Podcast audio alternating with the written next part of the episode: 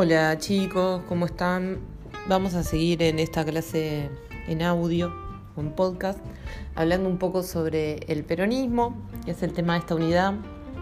Estuvimos hablando en el anterior y seguramente lo charlamos en la reunión de videollamada. ¿sí? Recuerden que ahora tenemos ese espacio de foro donde revisamos un poco lo que está acá en el podcast. Em, un poco sobre cómo asciende Perón, ¿sí? cómo se va ganando un poco el cariño de los trabajadores a partir de ciertas medidas que va a ir tomando en eh, el Departamento Nacional y después la Secretaría de Trabajo y Previsión Social. Y vimos un poquito cómo se llega al 17 de octubre, que es este día mítico, el peronismo, cuando lo llevan preso por los conflictos que estaba generando internamente dentro de la cúpula militar de gobierno y la oposición a este gobierno. Habíamos hablado un poco del radicalismo, del comunismo, del Partido Socialista, que habían generado eh, rispideces y habían organizado la oposición y cómo ese 17 de octubre un poco permite la llegada a la presidencia de Perón, ¿sí? el enfrentamiento con la fórmula Perón-Quijano contra Tamborini y Mosca, que termina siendo un poco esto que yo les contaba, Braden Perón, en esto del eh, antiimperialismo y el nacionalismo que va a empezar a enarbolar el peronismo como bandera. ¿sí? Eso como en general. Eh, ahora vamos a hablar un poco de las medidas económicas ¿sí? que nos van a permitir entender también eh, cómo se conjugan con las banderas políticas. ¿sí? Siempre son un reflejo las medidas económicas de el programa político de un gobierno y nos va a permitir ver un poquito esto de bueno cómo quería beneficiar a los trabajadores cómo quería pensar la estructura nueva del Estado argentino ¿sí? Em, y demás nosotros veníamos hablando en el contexto europeo de los estados de bienestar ¿sí? entonces si yo les digo que el peronismo va a responder al modelo del estado de bienestar, van a entender un poco a qué me refiero. ¿sí? Vamos a hablar de una mayor participación del Estado en la economía y en lo social, de la expansión de derechos sociales, ¿sí? una expansión del consumo interno, una redistribución del ingreso, ¿sí? nos referimos a que eh, se beneficie a los sectores menos favorecidos de, de la economía y de la sociedad y un desarrollo de la industria. El peronismo cuando ascienda, ¿sí? pensemos que en el 46 Perón gana las elecciones, eh, estamos justo, justo, justo cuando terminó la Segunda Guerra Mundial. Entonces, todavía no se va a haber desarrollado todo lo que nosotros vimos de recuperación económica de Europa de posguerra. ¿sí? Eh, entonces va a haber como todo un contexto en donde el peronismo va a desarrollar su primer gobierno, donde Europa no está produciendo tantas manufacturas, Estados Unidos está cerrado bastante hacia su política interna y mandando ayuda a, mm, Europa, ¿sí? Japón tampoco todavía se recuperó, eh, países comunistas no producen a gran escala como para poder generar un intercambio em, competitivo, ¿sí? Entonces va a ser un buen momento para el peronismo donde las materias primas van a valer mucho porque los alimentos son súper necesarios y las materias primas para empezar a producir y generar la recuperación económica en Europa y Estados Unidos son fundamentales, entonces van a valer caros, es decir, lo que produce la Argentina vale caro y va a estar eh, un momento clave para poder empezar a producir internamente en la industria, ¿sí? justamente porque muchos otros países no lo están pudiendo hacer, entonces la competencia no es tan fuerte, ¿sí? por lo que el peronismo va a aprovechar para, a partir de la producción de materias primas, ¿sí? alimentos, cereales, eh, ganado, eh, textiles y demás, conseguir dinero ¿sí? para incentivar la industria. Y entonces en el momento en que ya haya una recuperación económica, que la industria esté fuerte y tengamos una industria competitiva. ¿sí? Recuerden que yo les había contado un poco que hacia los 30 se había empezado a industrializar la Argentina, pero como complemento a el, campo, ¿sí? a la producción de manufactura, de materias primas. Pero ahora el plan del peronismo es industrializar y que la industria sea la base de la economía argentina, ¿sí? sin negar el desarrollo eh, del campo, pero que lo fundamental sea la industria, que es una concepción medio que está en ese momento, ¿sí? del, estado de bienestar. Bien, entonces, ¿qué va a hacer Perón? Vamos a ver las medidas económicas de sus dos gobiernos, ¿sí? La clase que viene vamos a analizar un poco las diferencias políticas y cómo se fueron armando un poco Em, las, alianzas, las oposiciones, las estrategias en cada, cada gobierno, pero vamos a ver todas las medidas económicas juntas porque em, se complementan un poco. Para entenderlo les va a resultar más fácil. ¿sí? Eh, bien, lo primero que va a hacer Perón es el lanzar ¿sí? un modelo de económico a partir de planes quinquenales, es decir, a cinco años, ¿sí? Em, donde dispone como una estrategia a largo plazo que permita reestructurar la economía y el camino hacia donde tenía que ir, según el peronismo, la economía. El primer plan quinquenal, recuerden que los gobiernos eran de seis años, ¿sí? entonces em, no es que aseguraba su reelección. El primer plan, plan quinquenal lo que va a buscar es, bueno, eh, proteger las industrias que pueden competir con el mercado externo, como por ejemplo la textil, ¿sí? Eh, y darle y facilitarle dinero, crédito, incentivos, subvenciones. y fomentar el surgimiento de otras que todavía no existían en la Argentina, como la del acero, la química, ¿sí? Eh, se va a tratar de desarrollar la industria, como veníamos hablando. ¿Cómo lo va a hacer? Va a crear el Banco de Crédito Industrial, ¿sí? que es un banco muy importante que su función ¿sí? está orientada hacia la industria, justamente a generar créditos em, a tasas accesibles ¿sí? para la industria. ¿De dónde va a sacar la plata el Estado para subvencionar y fomentar tanto la industria? Va a crear un instituto que se llama IAPI, ¿sí? el Instituto Argentino para la Promoción del Intercambio. Eh, le vamos a seguir diciendo IAPI porque es un nombre súper largo, pero es muy conocido que es uno de los mecanismos más importantes que va a generar el peronismo a través de este instituto, que lo que va a hacer es como el precio de los productos del campo.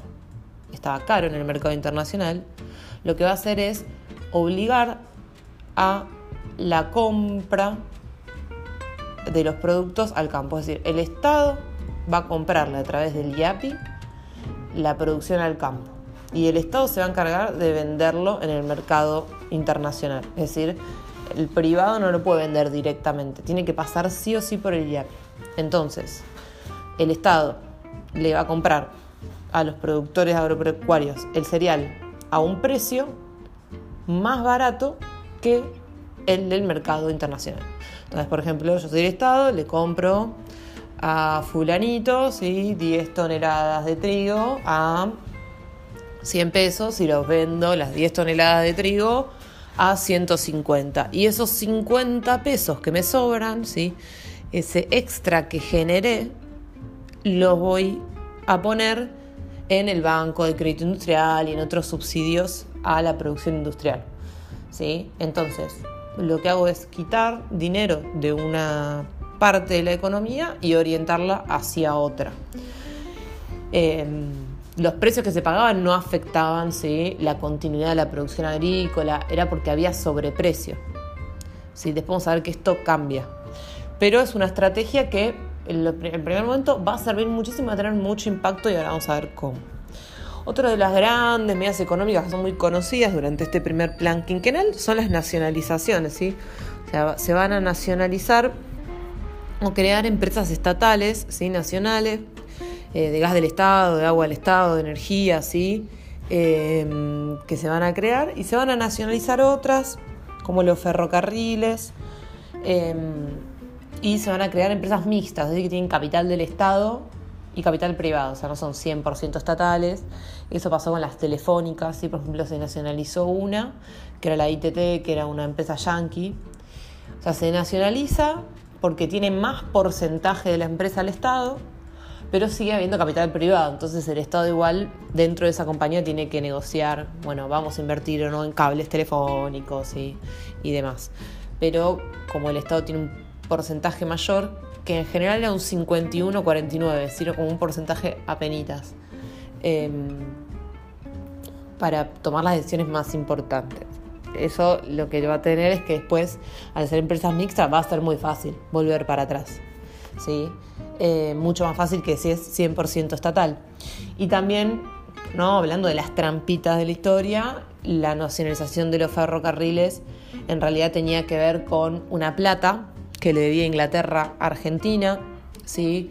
Eh, en patrón oro, que no era intercambiable porque había cambiado, ¿sí? ¿Se acuerdan? Bretton Woods habían pasado a ser el patrón dólar, o sea, todos los intercambios se hacían en dólares y Argentina le habían mandado alimentos a Inglaterra durante la guerra y ¿qué pasó? Bueno, Inglaterra nunca le pudo pagar porque guerras mundiales, ¿sí? Eh, no había podido no había podido generarlo, entonces tenía una deuda que la intercambian por los ferrocarriles. Em, o sea que habría que ver si salimos ganando o perdiendo porque los ferrocarriles estaban en muy mal estado. ¿sí? Los ferrocarriles eran ingleses, eran de empresas inglesas y estaban eh, sin inversión, sin ningún tipo de inversión. Entonces el Estado tuvo que poner eh, mucho dinero para ponerlos a funcionar como corresponde, digamos, para la época. Bien, vamos a ver que todas estas medidas económicas se van a conjugar un poco con lo que fue la doctrina peronista. Así que se habla de doctrina peronista como cuerpo de ideas, que una doctrina no es que no se pueden cuestionar. Aunque lo gracioso es que esa doctrina, eh, después vamos a analizar, esto lo vamos a hacer más que nada en las clases eh, de por videollamada, ¿sí? Eh, imágenes y frases de Perón para ver, bueno, cómo él sí interpretaba como quería la doctrina y es muy gracioso. Es muy interesante, sí, como líder político, cómo logra un poco eh, adaptarse a los contextos.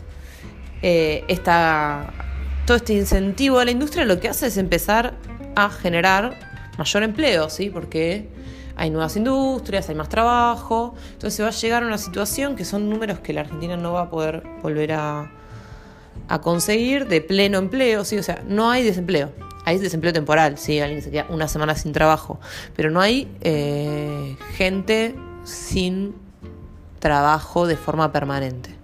¿sí? Aumenta mucho la sindicalización, ¿sí? porque el Estado se va a, generar muchas alianzas con los sindicatos, entonces genera como una vía de, movilidad social el sindicato. Entre 46 y 48 aumenta un 50% el salario de los trabajadores en términos generales y relativos. Por lo tanto, aumenta el consumo, ¿sí? este mecanismo que hablamos, ¿no? En, el estado de bienestar en general. Bueno, el Estado pone plata para que aumente el consumo, crecen las empresas, hay más trabajo, entonces crece más el consumo. Ya sabemos que eso tiene un límite, pero vamos a... Mm, todavía no vimos la crisis ¿sí? del estado de bienestar.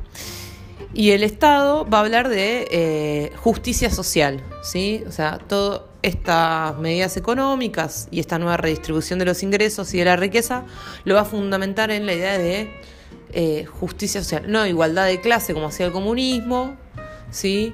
o, no desde la idea de república y la democracia como hacía el radicalismo, sino lo va a hacer desde la idea de justicia social. Es decir, todos tenemos que tener un poco. No está mal que haya un empresario que tenga más riqueza que un trabajador, pero tiene que haber una suerte de armonía. Es decir, el trabajador no se puede morir de hambre y el empresario no puede ser supermillonario si su trabajador se muere de hambre. ¿sí? Entonces juega un poco con lo que va a llamar la armonía de clases.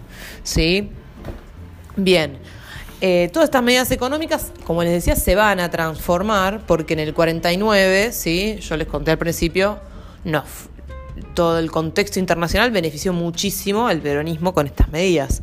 Pero ese contexto va a cambiar, efectivamente, nosotros lo vimos.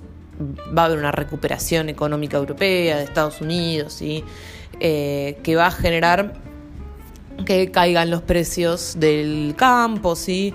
que caiga el volumen de lo que se estaba demandando, porque esos países empiezan a también a consumir su propia producción, que se empieza a recuperar, entonces bueno, te piden menos, menos cereales, ¿sí?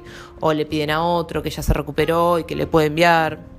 Em, y encima en ese contexto, si estamos hablando hacia el 49, hay como una serie de sequías que van a arruinar mucho al campo. Y eso va a desatar una crisis, ¿sí? Porque se empieza a vender menos eh, producción agropecuaria y, y, lo que se vende es a menor precio, entonces empieza a ver como un desbalance en los gastos del Estado que van a generar muchísima inflación, ¿sí? Todo esto hacia el 52 va a estallar una crisis importante, por lo que Perón va a tomar Em, unas medidas económicas, se van a llamar plan de emergencia económica, ¿sí? que la idea es, bueno, vamos a reducir un poco el gasto público, ¿sí? lo de siempre. Siempre que dan crisis hay reducción de gasto público. Va a congelar precios y salarios, ¿sí? o sea, lo que vas a comprar al supermercado, pero también lo que vas a ganar. Y va a limitar los créditos, ¿sí? Em, justamente en esto de, bueno, limitar un poco los gastos del Estado para que tampoco haya tanta moneda en circulación y no estalle la inflación. La inflación va a ser un problema en la Argentina crónico, siempre, ¿sí? Eh, en la carrera de historia, la mayoría de los textos económicos que se leen, por ejemplo, son sobre por qué en el 30, por qué en el 40, por qué en el 50, porque siempre está este problema de la inflación. ¿sí? Em, bien, o sea que el estado de bienestar en la Argentina va a tener eh, inconvenientes antes de la crisis general del estado de bienestar en el mundo. ¿sí? Hacia el 52, con la segunda elección, Perón va a inaugurar el segundo plan quinquenal, ¿sí? que va a cambiar un poco con respecto al primero, sí va a tener otros objetivos. Primero va a tratar de, de generar una recuperación económica con la producción de obra pública, sí piensen que la obra pública, o sea, generar calles, cloacas, electricidad, todo, genera trabajo, que genera consumo y además mejora la calidad de vida de la gente que está habitando, ¿no? Además faltaron la calle. Entonces es un mecanismo que siempre medianamente funciona, ¿sí? Solo que necesita, bueno, que el Estado ponga a disposición dinero para la construcción de obra pública. Va a priorizar, va a cambiar la industria a la que a la que apunta, ¿sí? Porque lo que empieza a pasar es que la Argentina, por ejemplo, empieza a necesitar maquinarias, ¿sí? Para, por ejemplo, sostener la industria textil. Eh, y traerlas del exterior resultaba muy caro, o sea, afectaba mucho más la balanza de pagos. Inglaterra no se estaba comprando, por ejemplo, tanto grano y se había recuperado económicamente, nos quiere vender máquinas textiles ¿sí? para producir en la Argentina y esas máquinas salen una fortuna y no es rentable para la Argentina. Entonces dice, pero bueno, tenemos que apuntar a desarrollar la industria de eh, insumos industriales, ¿sí? la metalmecánica, la siderúrgica, la metalúrgica, la química, o sea, producir bienes de producción, ¿sí? Producir máquinas textiles, producir máquinas eh, para toda la industria del campo y todo, y no tener que recurrir al mercado extranjero para poder sostenerlo, ¿sí? Pero esto va a llegar tarde, ¿sí? Ya se los anticipo. Eh, no, no, va, no va a ser tan, eh, tan rápido el, desarrollo de estas industrias como para reemplazar la compra del exterior y no vale vale también. ¿Cómo va a ayudar al campo? Sí, que dijimos, bueno, entra en crisis, sequía, el campo estaba subsidiando a la industria. El IAPI va a tener que, modificar su, su funcionamiento, ¿sí? O sea, para estimular la producción agropecuaria, lo que va a hacer el Estado es al revés. Le va a comprar ¿sí? a través del IAPI al campo, pero esta vez le va a comprar más caro y lo va a vender al precio internacional que era más barato. Es decir, va a comprar esas 10 toneladas de grano, pero las va a comprar a 150 pesos ahora y las va a vender a 100 para sostener la producción agropecuaria. ¿sí? Porque, bueno, era lo que sí o sí no podía entrar en crisis. Digo que era la base de la economía que se estaba transformando, pero todavía la industria no era autosuficiente y la Argentina seguía dependiendo muchísimo del campo.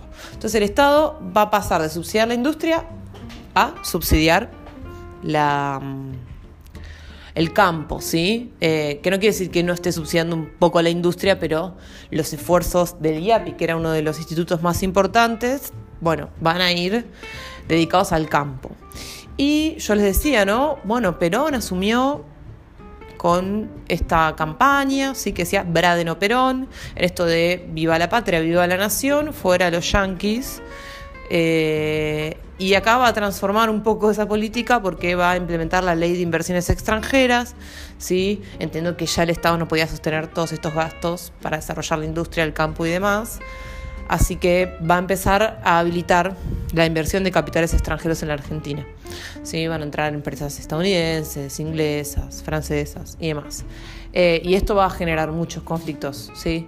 porque los, algunos sectores del peronismo están muy en contra de, esto, ¿sí? de, de que nuevamente se permita que capitales extranjeros intervengan en los planes económicos de Argentina, ¿sí? Porque evidentemente lo que terminaba pasando era que no terminan nunca beneficiando al, a la Argentina en sí misma, sino eh, se terminan llevando los capitales, no invierten y demás. Bien, pero bueno, el peronismo no tenía eh, tampoco muchas opciones. ¿sí? Es para analizar, para el debate y para que cada uno desarrolle su, su propia idea. Bien, vamos a cerrar hasta acá. Recuerden que eh, el viernes que viene vamos a tener una clase por videollamada y en esa clase por videollamada vamos a analizar bien medida económica por medida económica por si algo no quedó claro, ¿sí? para ver bien cómo funcionan estos mecanismos del IAPI y eh, cómo se llega a la crisis y demás. Cualquier consulta previa que tengan, saben que me pueden escribir por, por el chat, ¿sí? Y estamos en contacto.